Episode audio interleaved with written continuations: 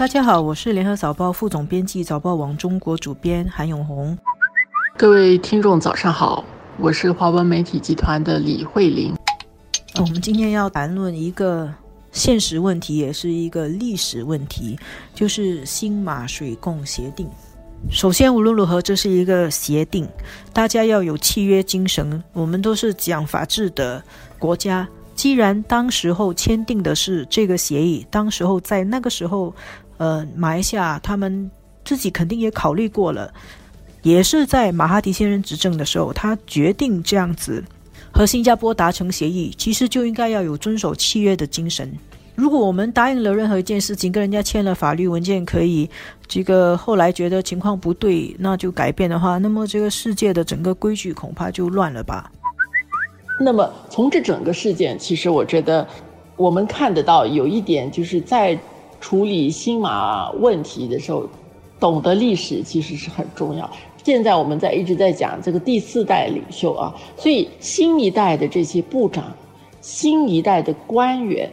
新一代的包括记者、新一代的人民，其实我觉得呃，这个历史的知识这方面，呃，历史的意识。其实非常重要，至少我们要知道在哪一些关键点上，其实有什么问题，呃，是讨论过，是曾经怎么提出来，非常具体的要要知道这些。这个对我们在呃面对马来西亚的首相或者是马来西亚的政府在呃谈一些具体的呃的新马相关的这些课题的时候，我们呃不会这么容易受到动摇。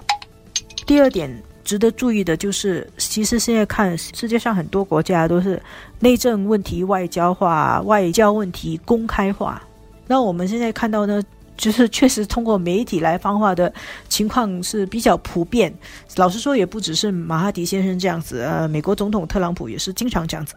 那你看，你通过媒体放话，他接受彭博社访问的时候，他就说水供协定的价格不合理。同时，他也说他还没有跟内阁讨论这个问题。那么，他现在还没有跟内阁讨论，也没有准备重启这个谈判，他却跟媒体把这个消息放出来呢，就是放话。其实呢，是通过媒体来制造一种心理战，也可以说是一种谈判技技巧，是一个策略，是一个嗯，给对手一种压力的一个做法。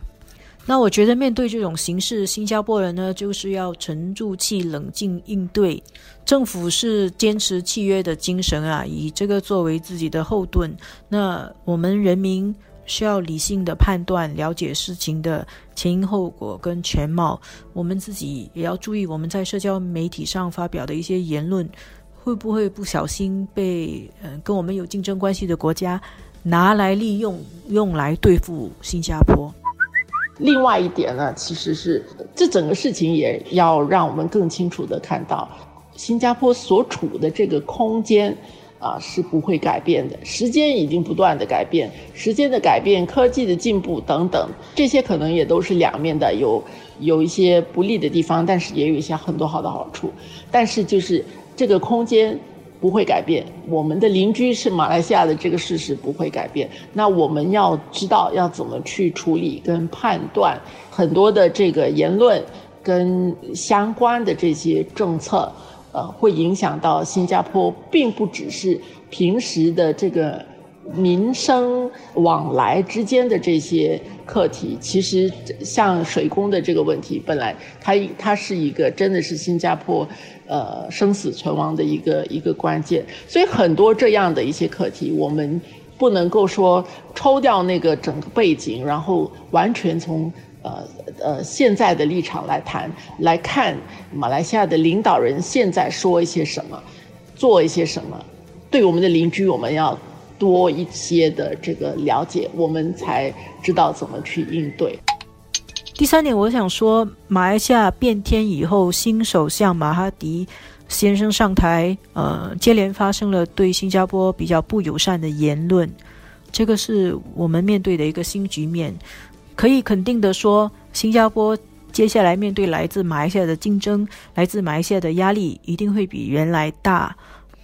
很多人都不喜欢竞争和压力啊，但是这也未必完全是一件坏事，因为它其实再次让我们新加坡人很明显的感觉到，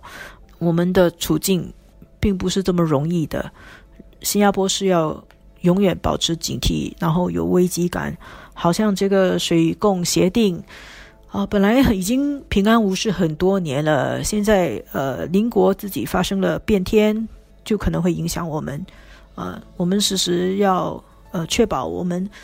的安全，我们的稳定，我们要自给自足。那还好，很早的时候，新加坡人已经开始去研发新生水，这就让我们再一次看到未雨绸缪、居安思危啊，永远都会是新加坡安身立命之道。